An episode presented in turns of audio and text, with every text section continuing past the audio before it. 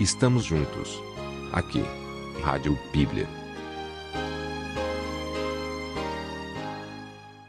Olá! Estamos começando mais uma edição de Rádio Bíblia e é um prazer tê-lo conosco. O evento que relatamos a seguir aconteceu nos Estados Unidos, no estado do Texas. Dois homens se encontravam num lugar bastante elevado e contemplavam a paisagem. O primeiro homem era do Texas mesmo, e ele era um ricaço. O outro, o seu visitante, era um cristão. A uma distância razoável, lá longe, se podia discernir algumas torres de prospecção de petróleo. Os dois contemplavam a paisagem, olhos fixos no horizonte, quando o texano apontou para aquelas torres de petróleo e disse: O que você acha? Para quem 25 anos atrás não tinha nada e agora pode dizer que tudo isso é dele? Tá bom, não é? Vai dizer ou não vai que eu sou um homem de sucesso? Ó, tudo que você pode ver aqui é meu. Tá vendo lá no oeste aquelas florestas? São minhas. Tá vendo aqueles campos de milho no sul? São meus também. Tudo, tudo isso aqui é meu. Mas então houve um silêncio, uma pausa na conversa. É como se o texano estivesse dando espaço e oportunidade para o visitante reconhecer e parabenizá-lo pelo sucesso. Afinal, não é uma coisa tão comum assim ver uma pessoa tão bem sucedida na vida. Mas o visitante apontou a mão para o céu e perguntou: Quantas posses você tem nessa direção? O texano se pôs a refletir e respondeu com sinceridade: Olha, na verdade eu não pensei nisso ainda, viu? E você, meu caro ouvinte? Se essa pergunta fosse endereçada a você, o que você teria a responder?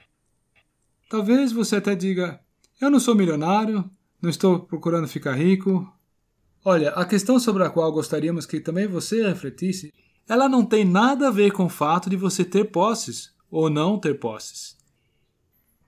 Mesmo não sendo ricaços, nós também estamos sujeitos a nos enganar sobre onde depositamos as nossas prioridades.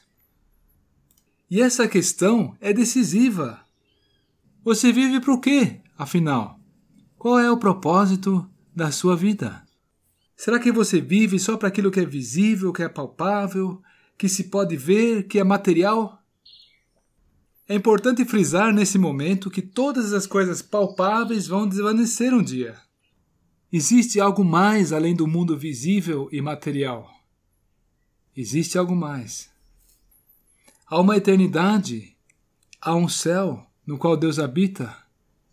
E nesse céu do qual estamos falando, há muitas moradas. Ele gostaria de reservar um lugar para você ali. Ele gostaria muito de assinalar um lugar ali no céu para você. Você já parou para pensar e para refletir sobre isso? Só que para ele poder fazer isso, depende da sua iniciativa, depende do seu interesse, do seu foco em buscar o Senhor.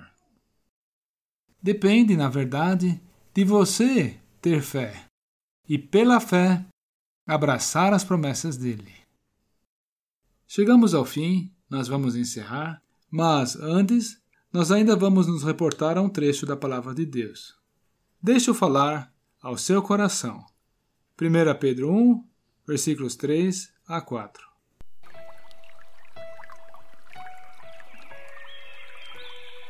Bendito Deus e Pai de nosso Senhor Jesus Cristo que, segundo a sua muita misericórdia, nos regenerou para uma viva esperança, mediante a ressurreição de Jesus Cristo dentre os mortos, para uma herança incorruptível, sem mácula, imarcessível, reservada nos céus para vós outros, que sois guardados pelo poder de Deus, mediante a fé, para a salvação preparada para revelar-se no último tempo